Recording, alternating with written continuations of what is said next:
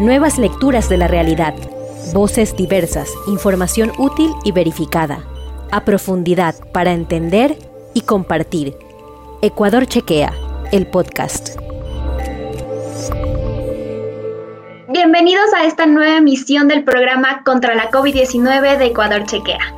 Mi nombre es Dagmar Flores. En este programa analizaremos todos los temas relacionados a causa de la pandemia del coronavirus. Contaremos con la participación de expertos en medicina y salud pública para disipar los mitos o contenidos engañosos que circulan alrededor de la COVID-19.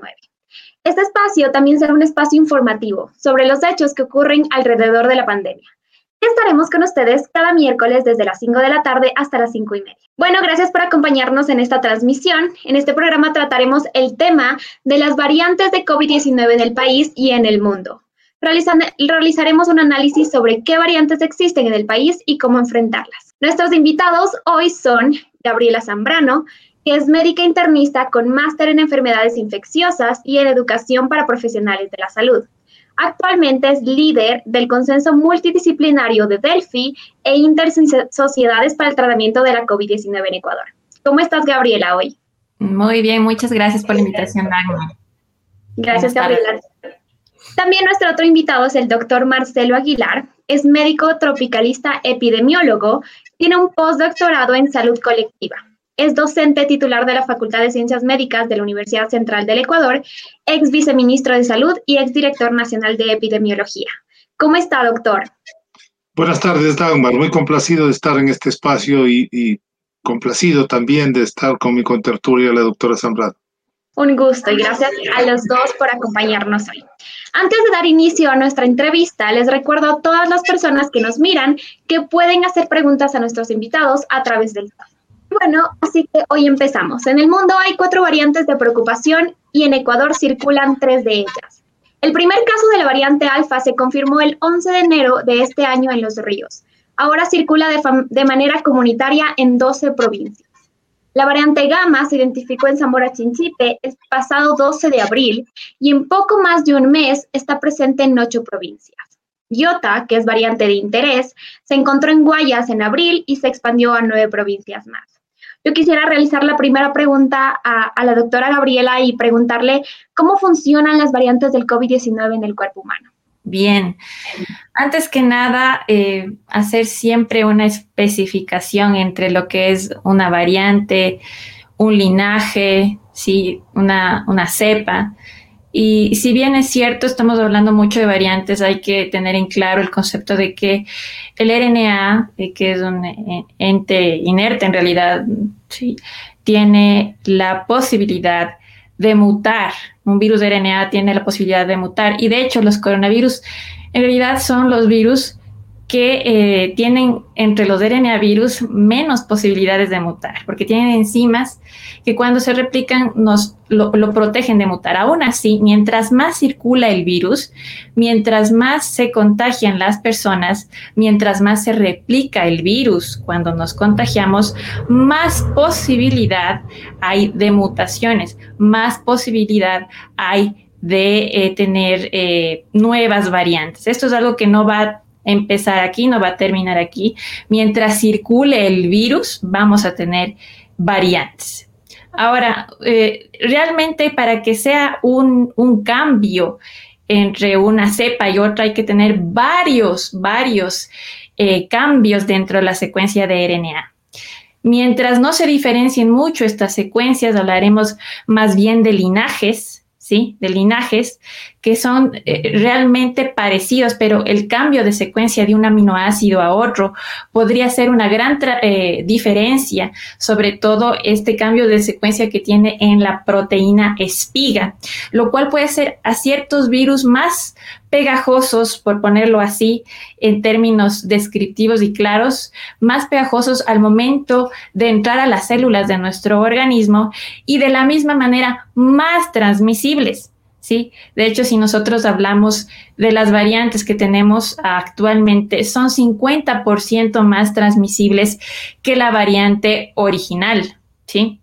En, ese sentido, hacer la diferenciación entre, entre cepa, variante y lo que vendría a ser una clasificación intermedia, linaje.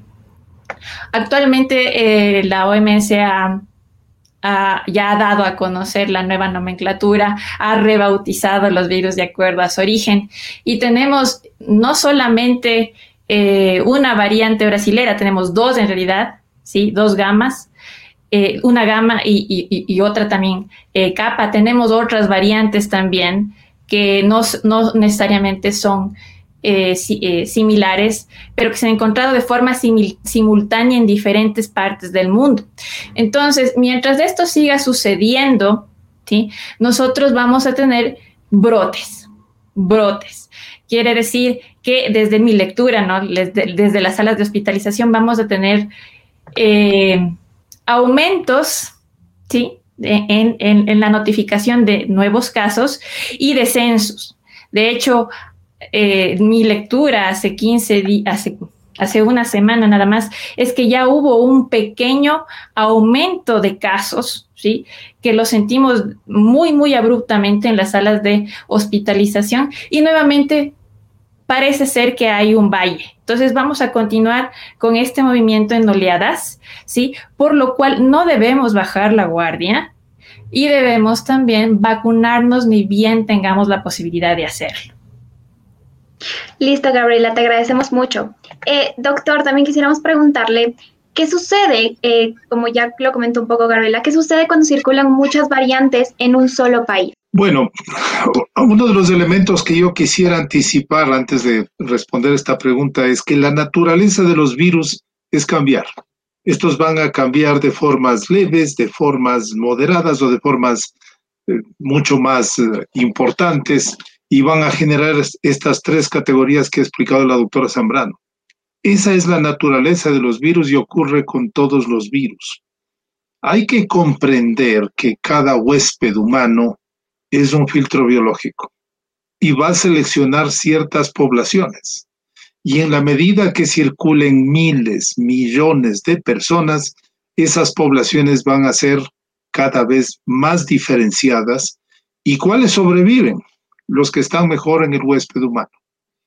Entonces, de ahí que algunas de estas eh, poblaciones, de estas variantes, se vuelven mucho más transmisibles, se vuelven mucho más efectivas para sobrevivir. Son seres vivos que tienen todas las estrategias de la sobrevivencia. ¿Qué cepas tienen importancia? Algunas son llamadas por los organismos especializados ligados a la Organización Mundial de la Salud como especies de interés. Aquellas que cumplen algunas categorías. Primero, que se vuelven más transmisibles. Al ser más transmisibles, tienen mayor capacidad de transmitirse de una persona a otra y al ser más transmisibles producen brotes porque son capaces de afectar simultáneamente a un número mayor de personas. Luego, estas pueden cambiar su carácter clínico epidemiológico, es decir, pueden estar afectando a grupos más jóvenes, pueden ser más virulentas, pueden causar casos mucho más severos. Esos son algunos temas de interés. Otro tema de, control de esto es mirar la capacidad de letalidad que tienen algunas de estas cepas. Y el otro elemento fundamental es ver qué protección están dando las vacunas que se utilizan ahora a estas nuevas variantes del COVID. Entonces, el tema es harto complejo porque se requiere un sistema de vigilancia epidemiológico, un sistema de vigilancia clínico y un sistema de, monitoreo de genómica para saber cómo está la estructura de esas diversas poblaciones. Aquí viene un tema fundamental. Más allá que estar siguiéndoles por dónde van, porque se dispersan muy rápidamente. Esta última cepa delta ahora es mayoritaria en la India, es mayoritaria en el Reino Unido, se dispersa muy rápidamente en el resto del mundo. Una de las características que tienen estas es su capacidad de dispersión.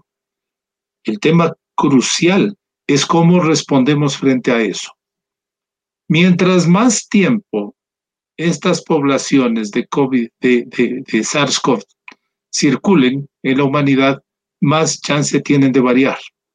Entonces, tenemos que ser muy rigurosos en buscar la mayor inmunidad colectiva posible a través de la vacunación lo más rápido que se pueda. Esa es una barrera. Recordemos que las vacunas van a reducir la mortalidad, van a reducir los casos graves y van a bloquear parcialmente al menos la velocidad de transmisión. Aunque se conozca que algunas de estas cepas tienen menor protección por las vacunas que están disponibles, siempre van a tener una protección. Entonces son dos cuestiones claves que no podemos soslayar más allá de las cepas que circulan hoy, de las que van a circular más adelante, que es menester lograr la máxima vacunación posible a más del 70% de la población y que esa población siga practicando las medidas preventivas como son uso de mascarilla, distancia social y aseo de manos. No podemos relajarnos. Mientras nos estamos vacunando, recordemos que solamente dos semanas después de la segunda dosis de vacuna las personas van a estar protegidas. Y a pesar de que estén vacunadas, hay que seguir practicando otras medidas preventivas que nos permitan contener estas variaciones que tenemos y que estamos enfrentando en el planeta. Así es como usted mismo lo ha mencionado, doctor. En Ecuador, según datos de la Unidad Microbiología de la Universidad de San Francisco, han encontrado que en el 80% de los casos estudiados eh, existen nuevas variantes, las cuales predominan en el país. Eh, yo quisiera eh, preguntar a Gabriela, ¿por qué estas variantes pueden expandirse rápidamente? Ya hablamos un poco de que eh, de hecho es, es parte de y que las variantes circulan rápidamente, pero ¿cómo funcionan? Bien, primeramente hay que hablar de que, bueno, existe tanto en la variante B1.17 denominada alfa, sí, previamente británica, así como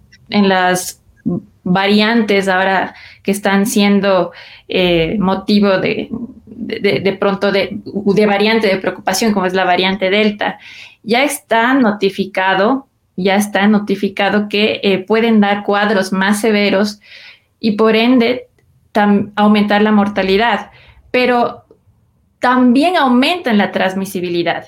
Y no solamente es cuestión de la entidad viral de la cual estamos hablando, sino del sistema de salud el, sistema de salud al tener una, variante en circulación, que es eh, eh, el país en general, tener una variante de circulación eh, que es más transmisible, en este caso 50% más transmisible las que he mencionado, pues lo que ocasiona también el aumento de la mortalidad o de la letalidad, así como de la morbilidad, es el colapso de los servicios de salud.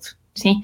Eh, cuando comienza a haber saturación de las salas de emergencia, cuando comienza a existir escasez en los medicamentos por falta de gestión de las autoridades o por mal gestión, cuando comienza a existir cansancio y fatiga del personal. Entonces, ¿qué comienza a suceder? Que hay tantos pacientes por atender que el, servicio público y, y privado, porque se colapsa, no se da abasto. Entonces, en ese sentido, no solamente, primero aclarar ahí, Dagmar, que no solamente es del virus en sí, sino que es del Sistema Nacional de Salud y lo que significa que exista una nueva variante.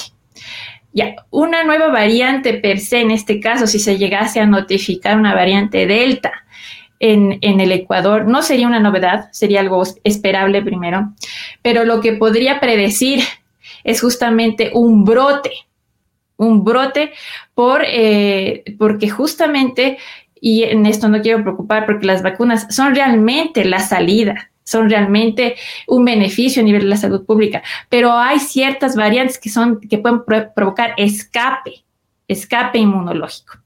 Y en este sentido, explicar que, por ejemplo, la variante Delta tiene un alcance fenomenal con, con Pfizer, pero ya se ve un, en un porcentaje reducido también con AstraZeneca, que son eh, eh, vacunas que, están siendo administradas en nuestra población. Entonces, tener una vacuna per se, ¿sí?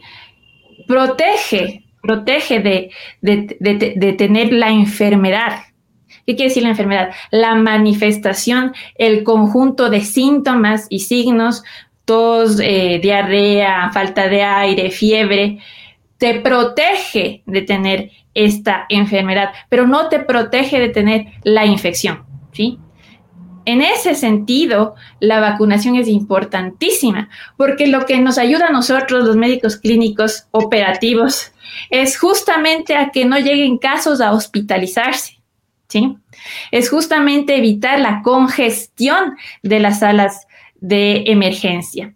Y en ese sentido habría más bien que analizar el programa de vacunación en el cual nos estamos desenvolviendo y ver las estadísticas actuales de cómo se está desarrollando el programa de vacunación. Y en ese sentido, si nosotros tenemos eh, en el Ecuador 17.600 y pico personas y sabemos que más del 19, por, 19 eh, perdón, de 11 millones de personas son mayores de 19 años y que apenas tenemos administradas 4 millones 500 mil dosis, ¿sí? y incluso personas realmente inmunizadas, 2, millones 500. Eh, entonces apenas avanzamos al 20% de la población. ¿Y qué va a suceder si apenas tenemos el 20% de la población vacunada y no, y, muy probablemente ya tengamos una variante Delta los próximos días, si no es que ya está circulando una variante Delta los próximos días ya confirmada? En ese sentido, ¿cómo se está desarrollando? Deberíamos tener el análisis de cómo se está desarrollando el, programa de vacunación actual ¿sí? Si estamos realmente, y en eso quisiera escuchar a Marcelo su opinión, si estamos realmente eh, abarcando eh, el ritmo de vacunación exponencial que deberíamos tener, que necesitaríamos alcanzar en, este programa para, según esto, un poco contrarrestar eh, el papel controversial que vendría a tener una variante. ¿sí? Porque no es solamente, en esto ya lo hemos explicado, cómo funciona, me preguntaste, ya lo hemos explicado, simplemente son más pegajosas, más transmisibles, si colapsa el sistema de salud, también más mortales por, por este sentido. Pero, ¿qué va a pasar si no avanzamos a los objetivos del plan de vacunación actual de forma exponencial para una siguiente variante que muy probablemente provoque un brote nuevamente? Claro que sí. Eh, y bueno, antes de eh, poder escuchar un poco al doctor Marcelo, queremos dar paso a las preguntas de los estudiantes de periodismo de la Universidad de San Francisco que nos tienen algunas preguntas al respecto. Mancheno y mi pregunta era quienes ya nos vacunamos con las dos dosis, en mi caso de Pfizer, ¿tenemos ya algo de protección frente a las nuevas variantes o tendremos que quizás ponernos una tercera dosis? Doctor Marcelo, por favor, si nos podría ayudar con esto.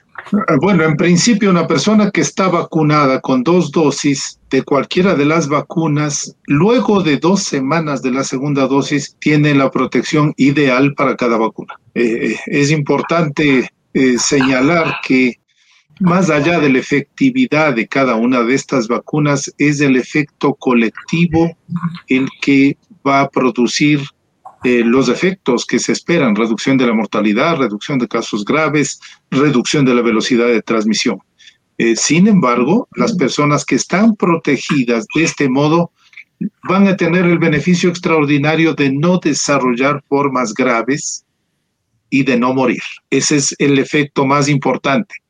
Sin embargo, las personas pueden infectarse y pueden ser transmisibles para otras personas que son vulnerables y aunque estén vacunadas, es importante que practiquen las medidas preventivas, el uso de mascarilla, la distancia social, el aseo de manos, mientras se logra una inmunidad colectiva de protección global. Entonces hay que seguir siendo solidarios la vacunación puede crear una falsa sensación de seguridad. Y estoy vacunado y ya me voy a la calle, ya me voy de farra. ¿Qué es lo que está sucediendo?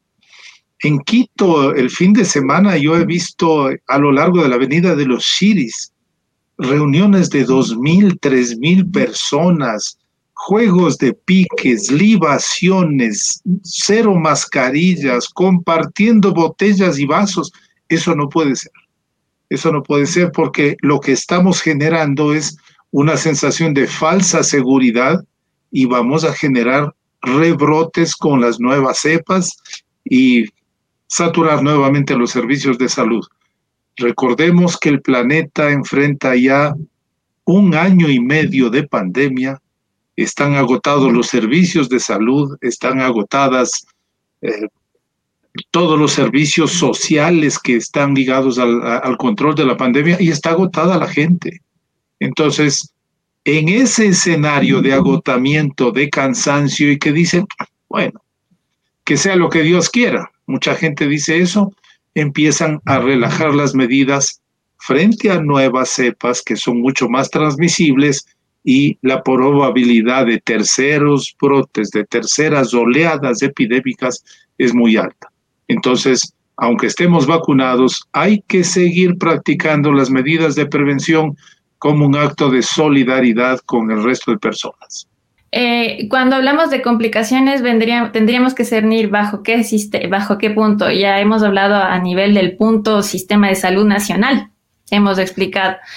Bajo el punto que me concierne a mí, mi especialidad, eh, yo quisiese saber, y eso te, lo, te lo confieso, cuál va a ser el fenotipo clínico de una variante Delta. Todavía no la he visto, o si la he visto, no lo sé, porque eh, no tenemos a nivel nacional un sistema de secuenciación eh, que sea realmente imperativo en este momento. Estamos admitiendo pacientes constantemente haciendo RT-PCR a todo el mundo, pero no estamos dando la importancia que se merece a la secuenciación dentro de eh, la epidemiología. Y en ese sentido, yo, quisiera como médico clínico poder correlacionar eh, una, una, delta confirmada, porque para mí es una prueba diagnóstica, no solamente es una prueba, no es una prueba epidemiológica, una delta, para poder cotejar con, el, fenotipo clínico. El fenotipo clínico significa con, con el, espectro de síntomas que yo podría tener, ¿sí? En un principio, por lo que sabemos eh, y que ha sido reportado por varios países, puede afectar de igual manera con síndrome de dificultad respiratoria del adulto, con con gran eh, afectación ¿sí? a, cualquier grupo poblacional, desde jóvenes hasta adultos mayores, y las complicaciones serían las, las propias de todo lo que hemos visto en esta pandemia. Ahora estamos viendo unos cuadros muy, muy prototipos de, de COVID persistente o de long COVID, y es justamente muy probable que tenga que ver también con esto. Existe necesidad de evidencia, desde luego, pero son pacientes que mantienen de forma persistentemente tos, disnea, eh, disnea significa falta de aire, fatiga crónica, ¿sí? Ya eso vamos de complicaciones clínicas, que tienen fibrosis pulmonar post-COVID, que tienen parálisis facial post-COVID, parálisis facial, que, la cara eh, se paraliza de un lado, ¿sí? Tenemos neuropatía post-COVID, que es el, dolor en miembros inferiores, el, dolor intercostal, el dolor torácico. Sí, es un espectro impresionante de síntomas que estamos viendo y que hay que diferenciar de las secuelas del, COVID persistente. Eh, en ese sentido, vendrían a ser las complicaciones de cualquier otro, eh, otra variante ya documentada que sea culpable de un síndrome de dificultad respiratoria del adulto de un SARS y que al momento estamos eh, eh, cotejando. Ahora, que sea diferente el cuadro clínico, se ha reportado que podría tener más síntomas en el sentido de dolor de garganta, que podría haber mm, eh, tos productiva y rinorrea, lo que vendría a ser fenotipo clínico un poco más diferente al fenotipo clínico tradicional, que es tos seca y sin dolor de garganta. Entonces, muchas veces eso me ha dado la pista a mí desde mi práctica profesional para pedir ayuda y secuenciación. Entonces, esa vendría a ser el, de pronto una pista y aprovechando esta pregunta para hacer un llamado, porque deberíamos hacer secuenciación en este punto a Raimundo y todo el mundo, así como, como lo oyen, porque necesitamos pronto esa información, necesitamos saber si es que la Delta ya está en el país. Eh, no tenemos evidencia de que exista un cuadro del todo diferente al tradicional, pero esa vendría a ser la información reportada desde otros países. Eh, yo quisiera preguntar al doctor, eh, en América Latina, con más de un millón de muertes por coronavirus, ¿este podría convertirse tal vez en un nuevo epicentro de variantes, como por ejemplo la variante lambda, que se ha ido extendiendo y ya se ha detectado, en, en más de 29 países? Es, posible Cualquier espacio que tenga algunas características particulares de población, de etnia, de estado nutricional, de ciertas variaciones también de las poblaciones humanas en distintos aspectos, incluso socioeconómicos, incluso eh, de distribución, zonas de hacinamiento, zonas específicas en donde van a generar mayor posibilidad de transmisión, pueden producir esta selección de poblaciones. Esto puede ocurrir casi en cualquier lugar del mundo, pero en las condiciones como las que hemos visto en la India, por ejemplo, eh, son situaciones en las que pueden acelerarse de mayor, eh, con, con mayor frecuencia este tipo de fenómenos que de selección de poblaciones. Usted me había preguntado si es que en el Ecuador estamos frente a una a un plan de vacunación que vamos a tener éxito. Yo creo que hay algunos destaques que hacer en ese sentido. El primero es que hay un cambio radical en la gestión de vacunas. El Ecuador entró en una decisión importante de gobierno. Esas alianzas público-privadas le han permitido al país acceder a una cantidad de vacunas suficiente y recién entrar en una campaña masiva de vacunación.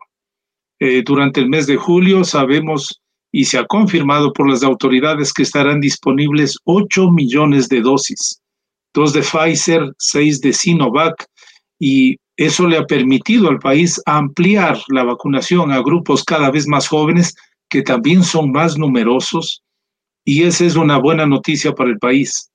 Eh, se está viendo un esfuerzo enorme, el ministerio, el sistema de salud tendrá que vacunar casi a 200 mil personas por día para lograr los objetivos. Eso implica también un esfuerzo logístico inmenso, enorme, que no va a ser fácil, que va a tener tropiezos, pero que al abrir a otras instituciones, al abrir a otros espacios, al abrir a las empresas, aumenta la cantidad de manos que puedan vacunar. Uno de los eh, problemas y de las angustias que yo tengo es ver la actitud que tiene la población. El Ecuador ha sido uno de los países de mayor impacto negativo causado por la pandemia. Es uno de los países de más alta mortalidad en la región y del mundo.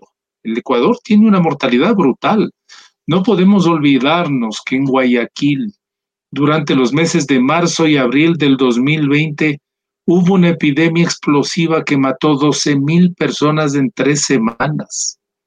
Los meses de marzo y abril han sido epidémicos, especialmente en la ciudad de Quito. Tuvimos mortalidades que a nivel nacional pasaron de 525 fallecidos por día. Hubo picos tremendos. El Ecuador ha sido brutalmente afectado y es uno de los países con mayor afectación del Producto Interno Bruto en toda la región de las Américas en esa situación, en esa posición, no podemos ponernos eh, con, con, esta actitud que vemos de mucha gente. Ah, si no hay Pfizer, yo no me vacuno. ah, yo no me pongo esa vacuna china porque dicen que no es buena. Eso es una barbaridad. Tenemos que tener una responsabilidad colectiva. Vacunarnos ahora es un acto de protección individual de protección a nuestras familias y a nuestra colectividad, para reactivarnos y para salir de este marasmo, de este bache espantoso en el que se encuentra el país como con su economía y su situación. Lo primero que tenemos que hacer es superar la pandemia y el primer paso para eso es vacunarnos. ¿Cuál es la mejor vacuna? La mejor vacuna es la que le llega el día que le toca su brazo. Esa es la mejor vacuna y tiene que ser un acto de responsabilidad, un acto ético, individual y colectivo para enfrentar lo que estamos pasando en el país. Doctor, le agradecemos mucho. Saben que la verdad es que el tiempo se nos ha pasado volando. Entonces, le agradecemos a, Gabriela y también al doctor Marcelo por estar junto a nosotros, por compartir. Y, pues bueno, les dejamos también un mensaje a todas las personas que nos están viendo que es necesario que luchemos contra la desinformación, contra la desinformación de las vacunas también, y que todas las vacunas, como ha dicho el doctor Marcelo, son muy buenas y necesitamos, necesitamos tener esta inmunidad de rebaño con las vacunas. Así que les agradecemos por compartir con nosotros a, los especialistas y eh, nos vemos en el siguiente programa de Contra la COVID. Si te quedaste con ganas de más, visita www.ecuadorchequea.com y no comas cuento.